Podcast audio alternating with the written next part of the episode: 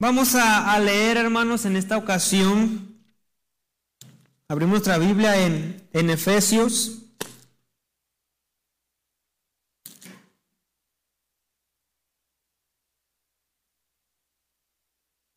Vamos a leer Efesios 4, 11 al 16.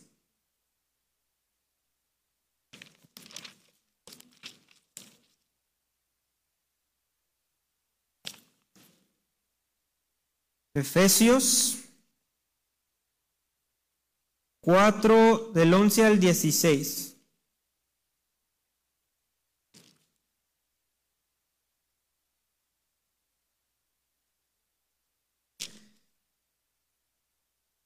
Ya lo encontraron, yo todavía no.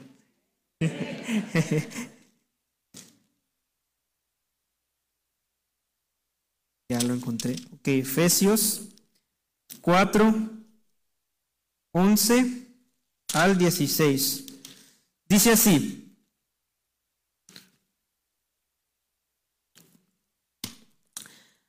El mismo, él mismo constituyó a unos apóstoles, a otros profetas, a otros evangelistas y a otros pastores y maestros, a fin de capacitar al pueblo de Dios para la obra de servicio, para edificar el pueblo de Cristo.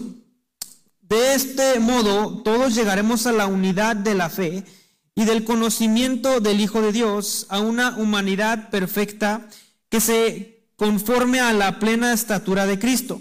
Así ya no seremos niños zarandeados por las olas y llevados de aquí para allá por todo viento de enseñanza y por la astucia y los artificios de quienes emplean artimañas engañosas.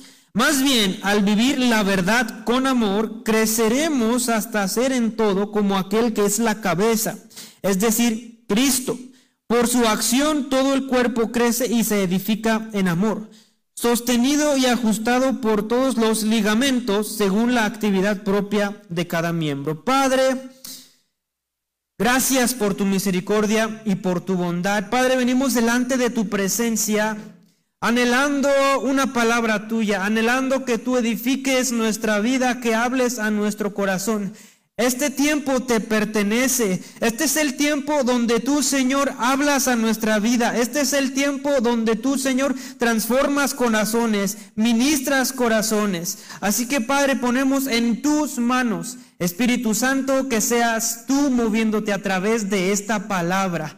Bendícenos, enséñanos el día de hoy y gracias por este privilegio de poder escucharte. Bendícenos en el nombre de Jesús. Amén. ¿Pueden ocupar su lugar?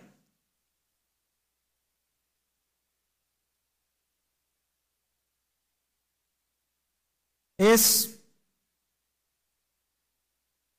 muy interesante esta parte de la carta de Efesios y, las cintas están desabrochadas. Déjenme adentro del zapato porque... ok, ahí está. Entonces, He titulado a, este sermón un título algo divertido que se llama No tires el yenga. No tires el yenga. No sé, allá atrás, ya ando tirando este. Allá atrás, si me pueden ayudar, ahí está la torre de, palitos de yenga. Milka, por favor. Si lo más lo pones aquí enfrente, aquí enfrente abajo, por favor. Lo titulé No, no tires el yenga. Este, en esta parte, el apóstol Pablo habla acerca de la edificación. Y nosotros, hermanos, como ya saben, nuestra en nuestra iglesia estamos eh, pasando por este curso de eh, revitalización donde estamos intentando, eh, no abajo, okay, donde estamos intentando eh, nuevamente revivir nuestra iglesia y traer más gente y poder crecer como familia. es el propósito de, esta, de esto que estamos tomando, esta conferencia y pláticas que hemos estado oyendo.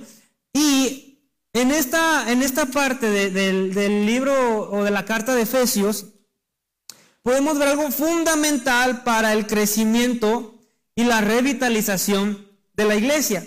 algo fundamental. Y es algo que todos nosotros debemos tener en mente si queremos que, nuestra iglesia avance.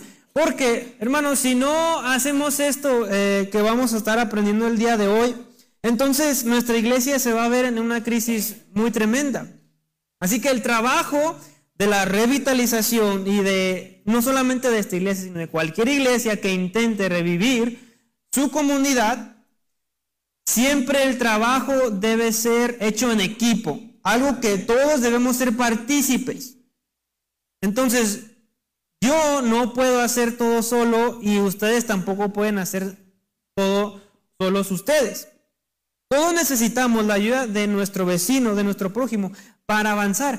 Pero eh, esto no solamente es en la vida de la iglesia, sino que alrededor de, nosotros, la gente que nos rodea, también muchas veces es de mucha ayuda para que personalmente nosotros crezcamos. Entonces, cuando nosotros vamos al trabajo, cuando nosotros nos relacionamos con personas, eh, siempre buscamos que las personas con quien nos relacionamos saquen lo mejor de nosotros, sea ah, un noviazgo, sea una amistad, sea, eh, sea lo que sea, siempre buscamos que lo que sea que nos esté rodeando saque lo mejor de nosotros y nos haga crecer personalmente. Entonces, cuando venimos a la iglesia, nuestra responsabilidad, su responsabilidad, es ayudarme a mí a crecer y yo ayudarle a ustedes a crecer. Porque es un trabajo que debe, debemos hacer todos en equipo. Pues si no estamos trabajando para la obra del Señor, difícilmente va a suceder esto en nuestra vida. Entonces, no tires el Jenga. En un momento vamos, voy a estar eh, utilizando este, este juego que todos lo conocen. Si han jugado todos Jenga, ¿verdad? Todos conocen Jenga. ¿No lo conocen? ¿Quién no lo conoce?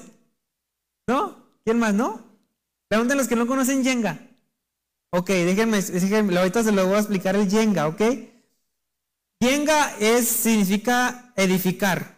Es un jueguito en donde tienes que hacer una torre, que ahorita vamos a hacer la torre, tienes que hacer una torre de, palitos. Tienes que hacer una torre de palitos, de bloques, y luego son, son dos personas, bueno, se puede jugar en equipo de hasta más, pero el objetivo es ir quitando los bloques de la torre sin que la torre se caiga. Entonces, el equipo o la persona que quite el palito y haga que la torre se derrumbe, pierde. Entonces, el chiste del juego es lograr durar el máximo tiempo eh, con la torre sosteniéndose con solamente unos cuantos palitos sosteniendo en la parte de abajo o en la parte de arriba. Entonces tienen que ir quitándolo, poniéndolo arriba, quitándolo y poniéndolo arriba. El punto es hacer la torre más alta, más alta posible, sin que se te caiga. Entonces el momento que se te cae, pierdes. Pero lo interesante es que mientras más vas quitando palitos, más inestable se vuelve la torre. Entonces, entre más inestable la torre, más difícil es quitar los bloques y puedes derribar la torre. Entonces, tienes que hacerlo con mucho cuidado. Entonces, ese es el, yenga. Y mientras avanzo en el, sermón, voy a explicar por qué, por qué voy a utilizar esto para ilustrar lo que les quiero hablar eh, el día de hoy. Así que, bueno, los que no vinieron se lo perdieron porque esto va a estar muy divertido. Va a estar muy divertido. y si nos están viendo... Eh, este, pues se van a divertir también. Pero aquellos que, no vinieron hoy a la iglesia se van a perder porque es lo que el Señor me dio hoy es muy divertido y muy dinámico. Así que, miren, quiero hablar de tres razones. De tres razones por la que es importante el uso de los dones. Porque si queremos revitalizar a la iglesia, necesitamos todos utilizar los dones que el Señor nos ha dado. Las tres razones por la que el uso de los dones revitaliza a la iglesia. Tres razones. Número uno, el uso de los dones es importante porque la revitalización de la iglesia eh, viene gracias a la edificación de la iglesia. Entonces, es importante porque edifica a la iglesia. Quiero leerles ahí desde el 11 hasta el 12, 11 y 12, dice, él mismo constituyó a unos apóstoles, a otros profetas, a otros evangelistas y a otros pastores y maestros, a fin de capacitar al pueblo de Dios para la obra de servicio, para edificar el cuerpo de Cristo. ¿Sí? Comienza diciendo el apóstol Pablo, Dios ha depositado en cada uno de los miembros dones. Ahora, estos solamente son algunos de los dones que podemos aprender acerca de, de, lo que Dios nos da. Solamente son algunos, pero en Corintios podemos observar más dones. Está el don de discernimiento, el don de sabiduría, el don de, eh, el don de ciencia, el don, muchos dones. Pero entre esos también está el don de, apóstol, de profeta, evangelistas, maestros y pastores. Algunos los llaman ministerios también. Y dice el apóstol, Dios les ha dado a cada miembro de la iglesia estos cinco ministerios con el propósito de edificar a la iglesia. Entonces, ¿qué significa cada uno de estos ministerios? Y no sé, ¿quién sabe, quién sí sabe jugar Jenga? Alguien que me, que me ayude a poner la torre, ¿me ayudas, Ana? Por favor. Entonces, uh, mientras la construye Anabel, voy a estar explicando eh, lo que significa cada,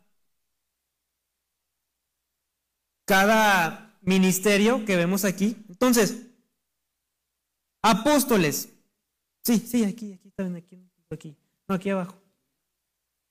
Sí, en medio está bien. ¿Sí?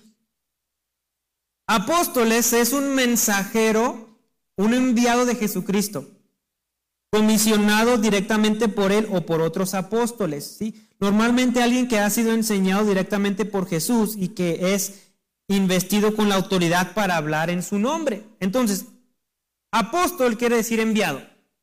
Enviado para predicar lo que, lo que el Señor ha depositado en el corazón de nosotros y a predicar el Evangelio. Ese es un apóstol. Y en la Biblia los apóstoles tenían que ser, este, tenían que haber caminado con Dios, con Jesús, tenían que haber caminado con Jesús. Ese era uno de los requisitos. Y entonces de ahí es que tenemos a Pablo, eh, este, que no había caminado con Jesús, pero que se le fue revelado. Y luego tenemos a Pedro, tenemos a Juan, tenemos a Marcos, todos estos hombres que después de la venida del Espíritu Santo comenzaron a a predicar el Evangelio. Entonces, esos son los apóstoles. Ahora, hoy en día se utiliza mucho la palabra apóstoles para autonombrar a personas y a líderes. Y aunque nosotros no somos mucho de, de decir apóstoles o de autonombrarnos apóstoles, todo aquel que predica el Evangelio que es misionero, que va y habla del mensaje de Cristo, es un apóstol. Y se ha distorsionado un poquito este, este término porque hoy en día eh, abusan de este término para tomar ventaja de las personas.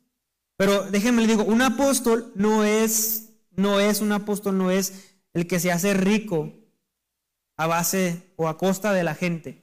El apóstol es el enviado del Señor que predica el Evangelio. Así que todos nosotros que predicamos el Evangelio somos apóstoles y enviados por parte de Dios. En cierto sentido, la tarea principal que Jesús nos dejó a cada uno de nosotros es predicar el Evangelio. Entonces eso quiere decir que todos los que están aquí sentados son apóstoles. Porque todos tenemos que llevar el mensaje. Somos enviados para llevar el mensaje de Cristo a todo aquel que no lo necesita. Así que, primeramente, ya tenemos un ministerio del cual todos somos partícipes. Si uno de ustedes no es apóstol, si uno de ustedes no está compartiendo el Evangelio de Cristo, entonces no está cumpliendo con su tarea. Así que unos son enviados unos son enviados a predicar el Evangelio. Ahora, a lo mejor dice, yo no me considero una persona enviada, pero puede que a lo mejor tengas un ministerio de profeta. ¿Qué es profeta? Alguien que habla en nombre de e interpreta la voluntad de un ser sobrenatural, a menudo reprendido o prediciendo eventos. Eso es un profeta. Hay dos formas de ser profeta. Tú puedes ser profeta diciendo algo que Dios te ha revelado directamente acerca de otra persona, de una situación. O tú puedes ser profeta predicando la palabra. Porque cuando un predicador comparte lo que Dios ha puesto en su corazón, está compartiendo la palabra del Señor. Eso lo hace profeta. Porque está compartiendo lo que Dios le ha puesto en su corazón. Así que yo soy un profeta ahorita porque estoy compartiendo lo que Dios me ha dado a mí para compartirles a ustedes. En otras palabras, predicador, podemos utilizarlo así. A lo mejor no eres un hombre que evangeliza, pero sí puedes tener un llamado a la predicación y eso te hace un profeta. Luego tenemos también maestros. Obviamente una persona que instruye. Algunos de ustedes no fueron llamados a la mejor a salir a las misiones o a predicar, pero son maestros. Y eso ya es parte de un ministerio.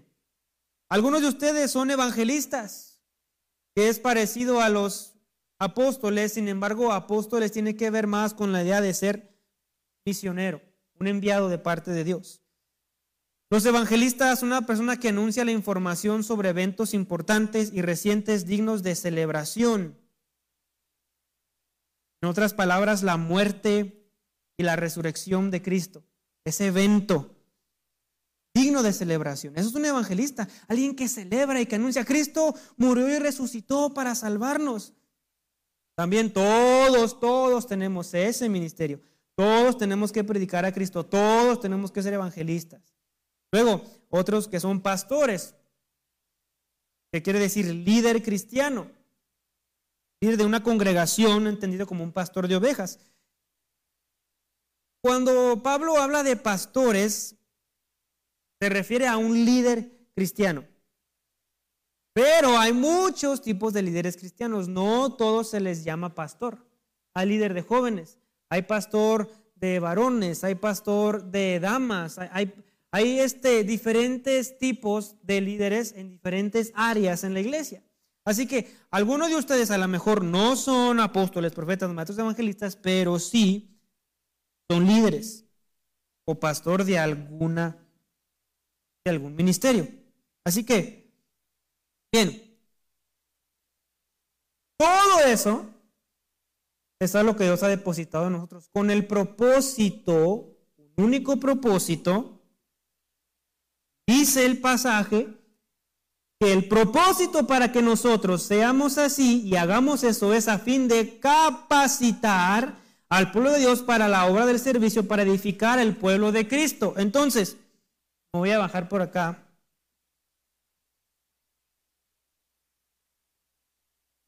A ver si, si puedes mover, pues si puedes enfocar la cámara aquí, Gabriel, para abajo. Bueno a fin de capacitar a la iglesia. ¿Qué quiere decir la palabra capacitar? Equipamiento, llevar algo a la compleción. Es decir, que todos estos ministerios tienen la responsabilidad de equipar a cada uno de ustedes, a cada creyente, con las herramientas necesarias para edificar a la iglesia. Y cuando hablamos de edificar, Estamos hablando de construir el proceso de la construcción de un edificio. Así que todos nosotros tenemos la responsabilidad de construir a la iglesia. Todos tenemos la responsabilidad de construir a la iglesia. Entonces, cuando una construcción es estable, no se, no se cae, no se cae. Y quienes la construyen tienen que tener las herramientas necesarias para construir. Por ejemplo, los que trabajan en construcción. No sé cuántos, creo que nuestro, hermano eh, trabaja en construcción. Este, y Jesús también creo que trabaja en algo de construcción parecido. Pero ellos saben de herramientas. Y, y si ellos van al trabajo sin su herramienta, ¿van a poder hacer algo? No se puede hacer nada. Si yo quiero construir una casa, pero no tengo martillos, ni clavos, ni nada, sino más quiero llegar así como estoy vestido y decir, quiero construir una casa. No voy a poder construirla. ¿Por qué? No tengo la herramienta para hacerlo. Entonces, si yo quiero clavar un clavo, ¿qué necesito? Un martillo. Y si no tengo el martillo, no puedo construir el clavo. Y si no tengo el clavo, no puedo unir una pieza con otra. Y si no puedo unir una pieza con otra, no se está levantando la construcción, ¿verdad? Entonces, todos los que tenemos estos ministerios es con el propósito de darles martillos, clavos, herramientas a la congregación para que venga y empiece a construir la torre. Eso es edificar, construir. Así que para que la iglesia se revitalice, necesitamos ponernos a martillar. Necesitamos ponernos a cortar madera. Necesitamos sacar nuestros clavos y herramientas de trabajo y empezar a levantar la torre desde abajo, bloque por bloque por bloque, hasta llegar a un punto de estabilidad, hasta llegar a un punto en el que podemos decir, estamos estables. Y lo que se necesita para esta edificación son estas dos cosas que ya mencioné. Herramientas, pero también necesitamos servir. De nada sirve que ustedes tengan martillo, clavos, serrucho, este, todo lo que se utiliza en construcción. De nada sirve que tengan todo si son flojos. Porque yo puedo decir, quiero construir una casa y tengo toda mi herramienta ahí en mi, en mi garage, pero si nunca empiezo, nunca se va a levantar nada. Así que si queremos levantar, tenemos que hacer qué? Trabajar. Tenemos que trabajar.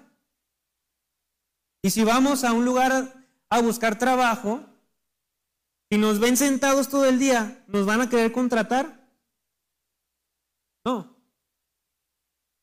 Porque ¿qué pasa cuando trabajamos? ¿Qué pasa cuando empezamos a trabajar? Empieza a crecer lo que sea que estemos haciendo. Los dueños de las compañías quieren que trabajemos. ¿Por qué? Porque al trabajar estamos generando ingresos para los dueños. Así que, ¿por qué no vemos, vamos a ver a, a la iglesia como un proyecto de construcción donde Dios es nuestro jefe?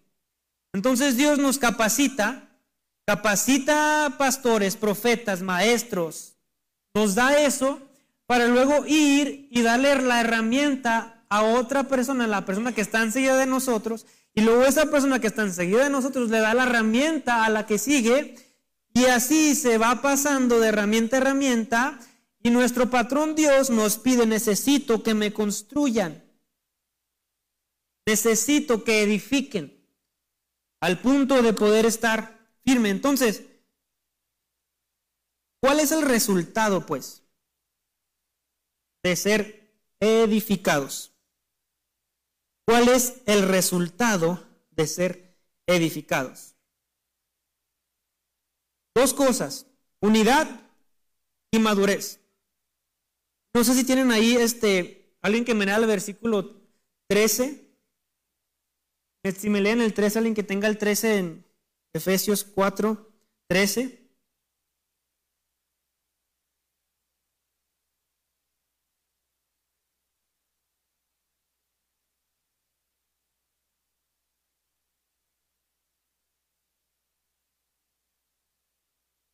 Ah, hasta que todos lleguemos a que la unidad de qué? De fe y qué más? Y de conocimiento Así que el resultado o el propósito de construir es para que todos tengamos una misma fe y todos pensemos igual.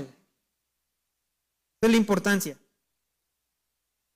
Y el resultado de una buena edificación es un pueblo que comparte una misma fe y conocimiento. En otras palabras, la edificación transforma a la iglesia en una comunidad que tiene una firme convicción de la encarnación, muerte y resurrección de Cristo. De tal forma que comprenden que la salvación proviene únicamente de Cristo y que Él es nuestra máxima autoridad. Esa es la misma, la unidad de fe, donde todos entendemos que Cristo vino, murió y resucitó para salvarnos. Saber eso, creerlo, pero entenderlo, que vino a hacerlo para rescatarnos y transformarnos. Una misma fe, mismo entendimiento de quién es Cristo. ¿Sí? Entonces aquí no hay de que, bueno, yo pienso que Jesús es mujer. Yo pienso que el Espíritu Santo es niña. Yo pienso que, no, no. Cuando se edifica la iglesia correctamente, no hay duda en cuanto a lo que creemos y entendemos. Porque si yo le pregunto a Mónica, me va a responder lo mismo que la hermana Julieta. Si yo le pregunto a la hermana Julieta, eh, me va a responder lo mismo que Gabriel y que Jesús y todos. Cualquier pregunta que le hagamos respecto a nuestra fe, todos tienen que responderme de la misma manera. ¿Por qué? Porque estamos trabajando para edificar, para que todos pensemos igual y creamos igual. ¿Sí? No hay diferencias aquí. Entonces el propósito, la unidad. Y número dos, la madurez. ¿Qué dice otra vez si me leen el, el nuevamente el 13?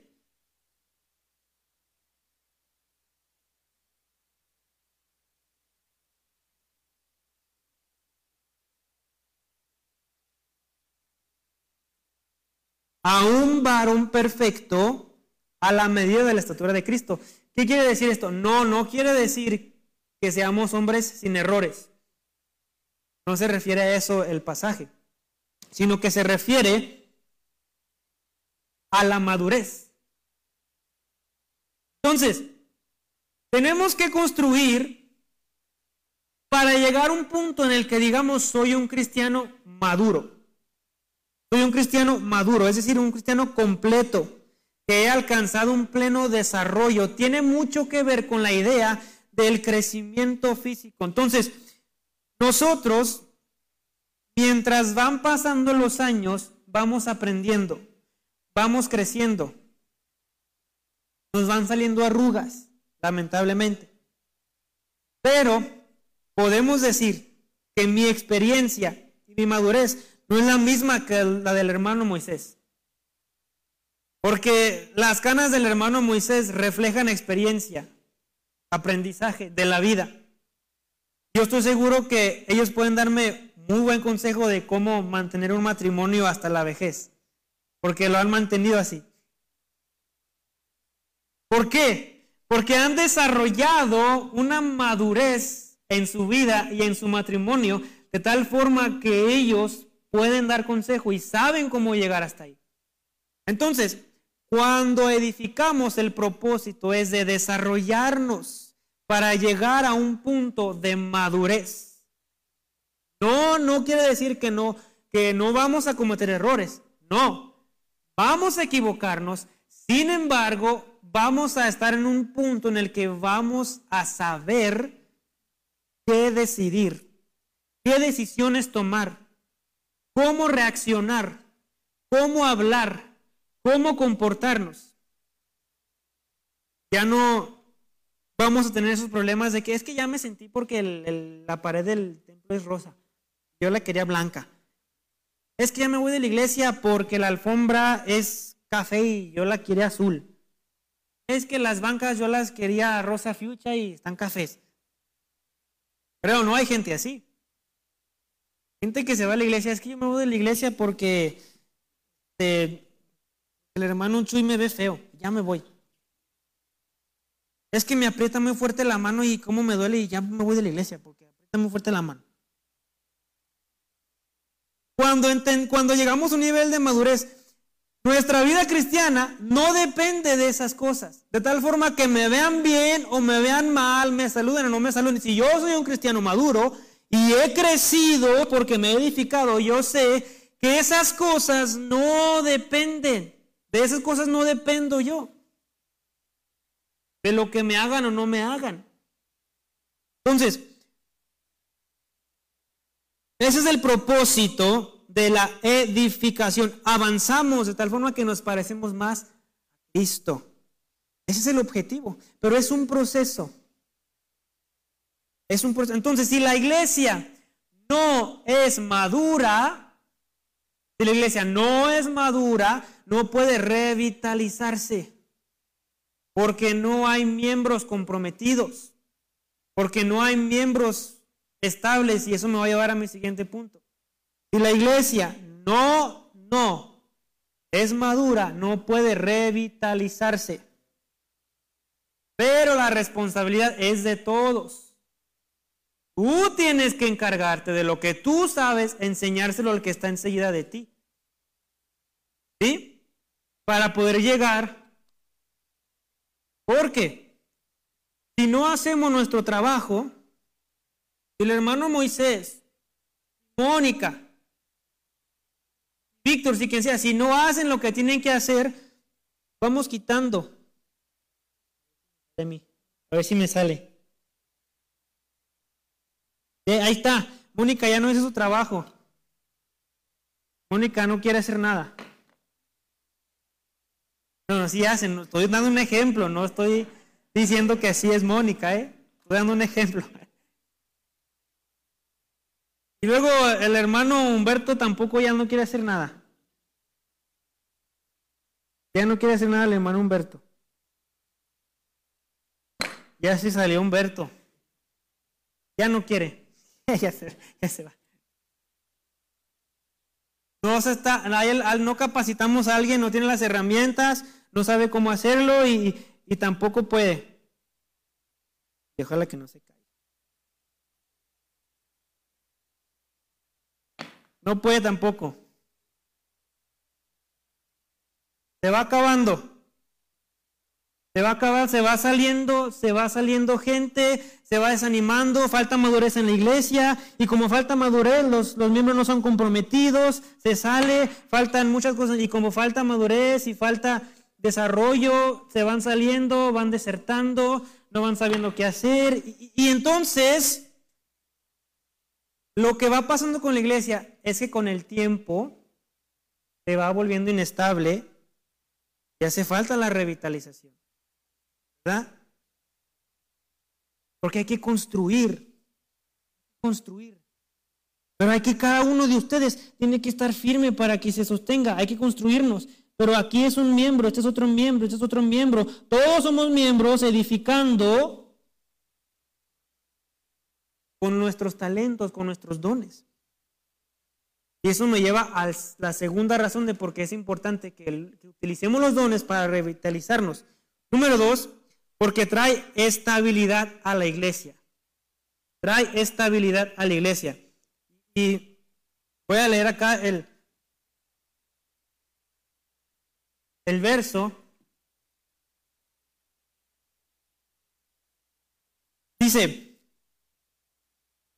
ahí en el, en el 14, así ya no seremos niños arandeados por las olas y llevados de aquí para allá por todo viento de enseñanza y por la astucia y los artificios de quienes emplean artimañas engañosas.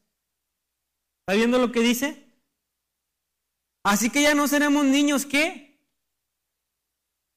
fluctuantes, traídos de, de aquí para allá.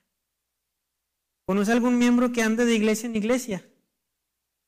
Que anda con los apostólicos y luego con los bautistas, luego que ahora es pentecostal y ahora es reformado, luego para allá católico, mormón, es de todo y no es nada. Cuando estamos firmes, cuando estamos siendo edificados, ¿qué pasa? Dice el apóstol, somos firmes. Hay estabilidad en la iglesia, firmeza en la iglesia. De tal forma que ustedes no andan de aquí para allá, eh, que yo ahora quiero estar con los protestantes, con los pentecostales, ahora yo estoy de acuerdo con, los mormones, ahora estoy de acuerdo con los testigos de Jehová. De un lado a otro, la idea es siendo movidos como un barco en el mar. Navega para allá, acá, va para enfrente, se va para atrás, pero nunca se queda en un lugar. Somos llevados por las olas, las ideologías del mundo nos mueven, nos van transformando, nos van moldeando. Que si la maestra dice que puedo ser niña, bueno, yo puedo ser niña. Pero aquel maestro dice que era soy niño, bueno, ahora soy niño. Pero Cristo es, bueno, Cristo es mujer, no, Cristo es hombre, bueno, Cristo es hombre. Y nos vamos paseando por todas partes, de aquí para allá. Eso no es bueno. Hay que tener estabilidad. Usted tenga estabilidad en su vida. Sea estable Decídase por una cosa. O le gusta o no le gusta. O está de acuerdo o no está de acuerdo. No hay nada en medio. Hay que ser estables. Entonces, había enseñanzas en ese tiempo de Pablo antibíblicas. Y una de estas enseñanzas era el, el gnosticismo. ¿Y qué era el gnosticismo? Era un una religión o más bien una secta que decía que habían dos cosas, el espíritu o el alma y lo material. Ellos decían, todo lo material es malo, todo lo material, los carros son malos, la casa es mala, el dinero es malo, la ropa es mala, todo lo que era material para ellos era malo y lo que para lo que ellos valía era el espíritu. Entonces lo que ocasionaba eso era que ellos se apartaban de la sociedad, se iban al campo, como todo era malo, se iban a vivir al desierto y su mismo cuerpo era malo, así que se golpeaban ellos, porque lo material era malo, se golpeaban constantemente, porque para ellos todo era malo. Entonces,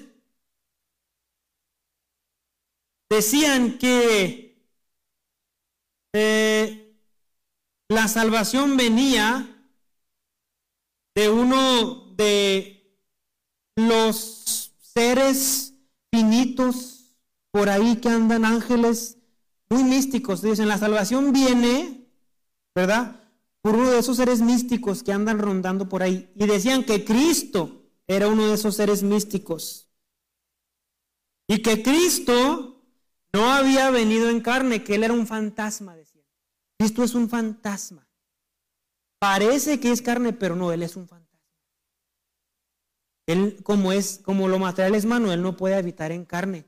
Así que Él es uno de esos espíritus rondando, que vino y se hizo fantasma y nos reveló cosas profundas. Y los gnósticos decían, nosotros los gnósticos tenemos unas verdades profundas que los cristianos no.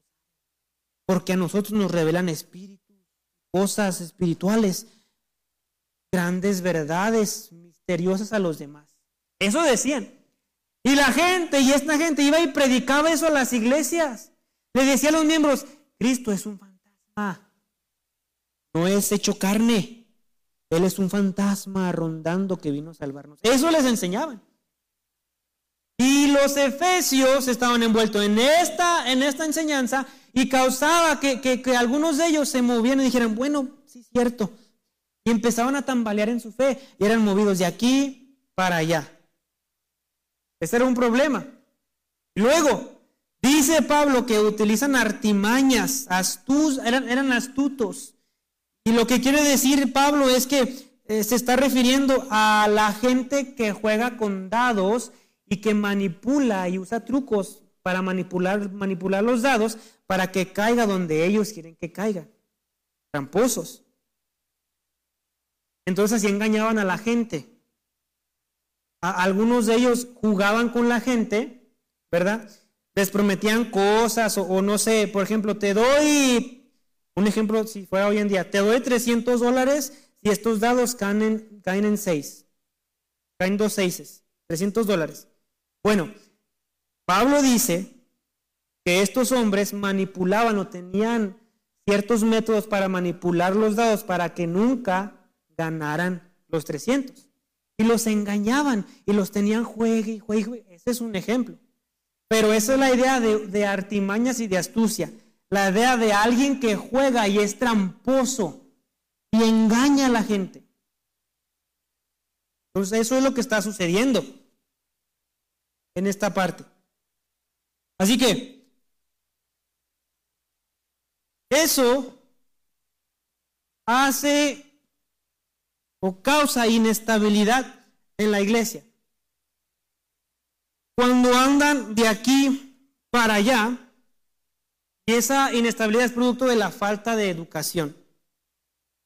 Y es por eso que es tan importante las escuelas dominicales. Si ustedes no vienen a la escuela dominical, no se están educando. Cuando vengan ideas del mundo a tocar a su puerta, no van a saber cómo responder, porque no están educados.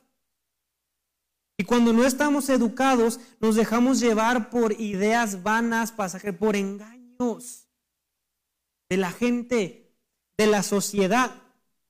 Así que no se dejen engañar. Es por eso que la educación teológica es fundamental. La falta del amor también provoca inestabilidad en la iglesia. Si no nos amamos, si no nos unimos en amor, entonces la iglesia empieza a derribarse. La iglesia empieza a perder. A ver si no se cae este. Vaya mero. Entonces, andan de aquí para allá. Porque ya uno se hizo mormón. Ya uno se hizo mormón porque no estudia. Se hizo mormón. Como cristianos, ya empiezan, ya se enojó porque no es maduro el hermano, no es estable, es inmaduro, ya se volvió a enojar otro hermano porque pues no estamos cumpliendo con nuestro trabajo y ve lo que está pasando a la iglesia. Es lo que le está pasando a la iglesia. Otra vez, Erika ya se hizo testiga de Jehová. Testiga de Jehová.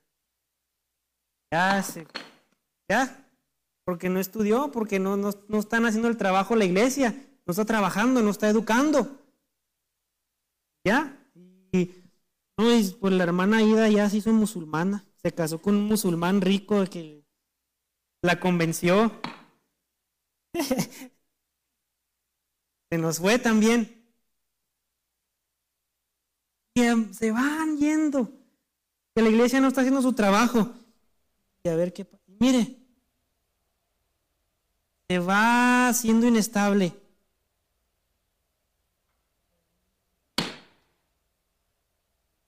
Es peligroso porque llega un punto en la vida del creyente y en la vida de la iglesia que empieza a ser así hasta que eventualmente la iglesia se cae.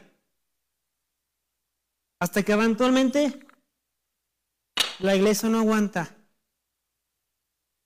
empiezan a navegar.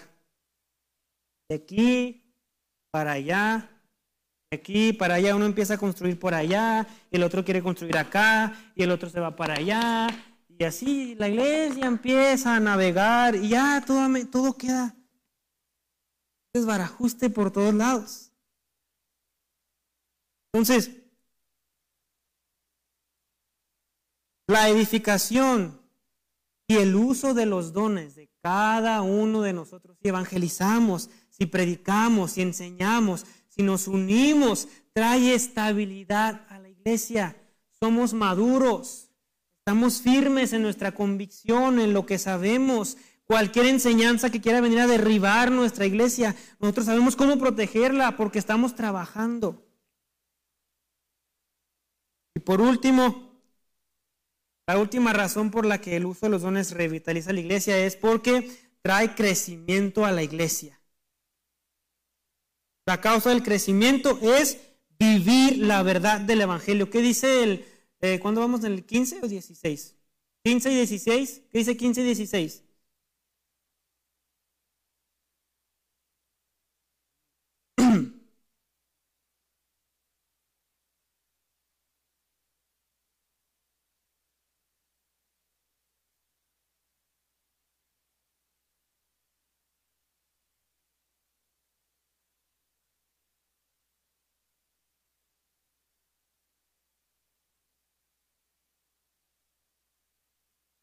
Está.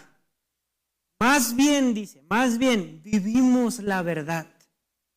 A diferencia de aquellos que van de aquí para allá siendo convencidos por, por enseñanzas erróneas, nosotros, nosotros, la iglesia que está estable, nos edificamos y vivimos la verdad. En otras palabras, predicamos el Evangelio, vivimos el Evangelio.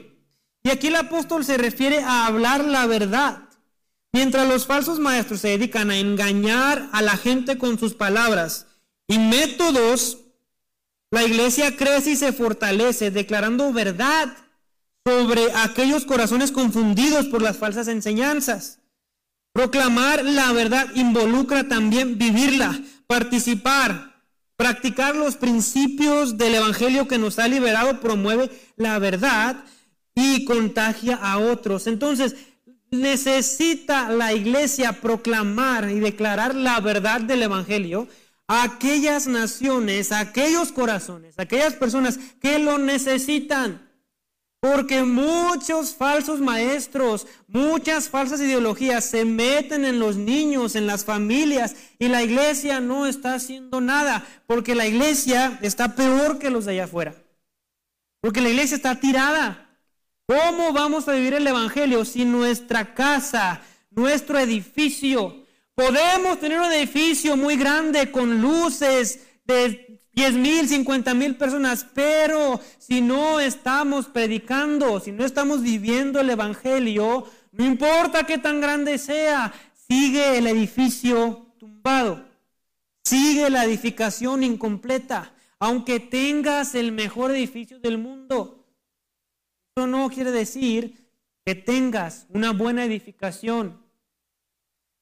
Es por eso que en Hechos 19:20 dice más, Pedro y Juan respondieron diciendo, juzgad si es justo delante de Dios obedecer a, a vosotros antes que a Dios. Dice, porque no podemos dejar de decir lo que hemos visto y oído. Y luego el apóstol Pablo le dice a Timoteo, predica a tiempo y fuera de tiempo, redarguye, exhorta, dice, porque vendrán tiempos en, los que nadie querrá escuchar la palabra. Timoteo, tú predica todavía en medio de la dificultad, de la adversidad, predica la verdad, proclama la verdad. Por eso dice Pablo también, predicamos a Cristo, es el que predicamos. Porque necesita esta sociedad, el mundo, una iglesia que predica a tiempo y fuera de tiempo. Una iglesia que no le da vergüenza hablar la verdad. Una iglesia que no le da vergüenza decir lo que Cristo ha hecho en su vida. Cuando hacemos eso empezamos a crecer. Empezamos a crecer. Una iglesia callada es una iglesia derribada. Una iglesia callada es una iglesia derrotada. Pero una iglesia que habla y vive el Evangelio es una iglesia en victoria. Eso es lo que nos lleva de victoria en victoria, de gloria en gloria. La palabra de Dios. Es su Evangelio. Es lo que Él ha hecho en nuestra vida. También por último, quiero terminar con esto. Si puede ya este, pasar Milka al piano Jerry, Milka o Jerry. Quiero terminar con esto. El autor del crecimiento. Trae crecimiento a la iglesia. Sin embargo, nosotros podemos hacer todo el esfuerzo del mundo. Nosotros podemos enseñar, exhortar, vivir el Evangelio, todo que lo, que nosotros queramos. Pero si Cristo no es el centro de nuestra vida, vano, la palabra en vano, los que edifican la casa. Si Jesús no es el centro de nuestra enseñanza, no sirve de nada lo que hagamos. Porque la realidad, la realidad de las cosas es que el crecimiento lo da Dios. La edificación la da Dios. La madurez la da Dios. Depende de Él. Todo lo que somos, todo lo que hacemos y todo lo que vamos a hacer es porque creemos en Él y confiamos en Él y estamos seguros de lo que Él ha hecho en nuestra vida. Todo se trata de Él. Él es la cabeza, dice el pasaje, de la iglesia. Él es nuestra autoridad. Él gobierna sobre nosotros y Él controla todo lo que hacemos y todas las decisiones que tomamos de aquí en delante.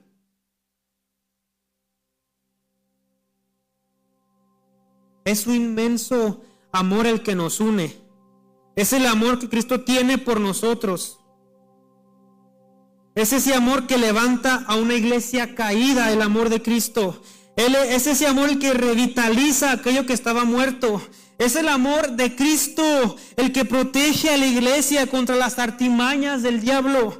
Es el amor de Cristo el que edifica, el que perfecciona. Nosotros somos su iglesia, sus llamados, sus escogidos. Y como le dijo a Pedro, las puertas del Hades no prevalecerán en contra de ella. Porque cuando Cristo es la cabeza de la iglesia, Él da el crecimiento.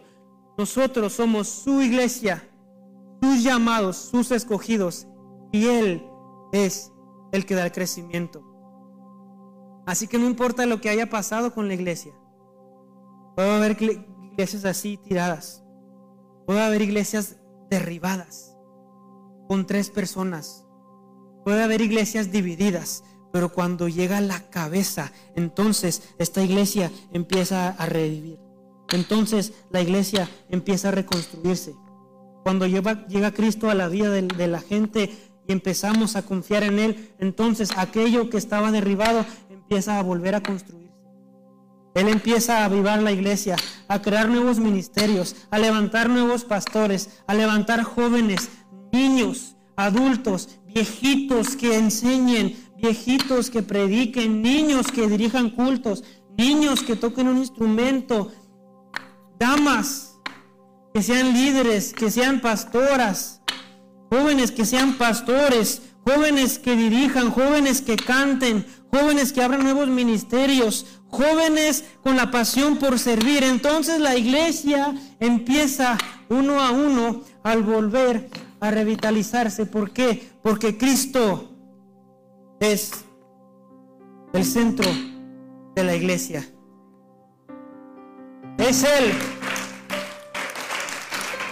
Una iglesia plantada en los caminos del Señor.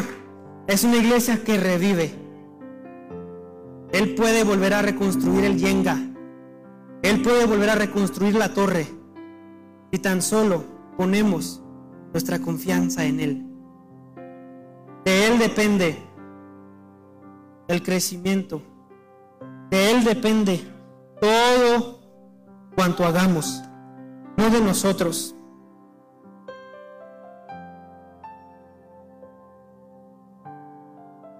Que, ¿por qué no nos ponemos de pie?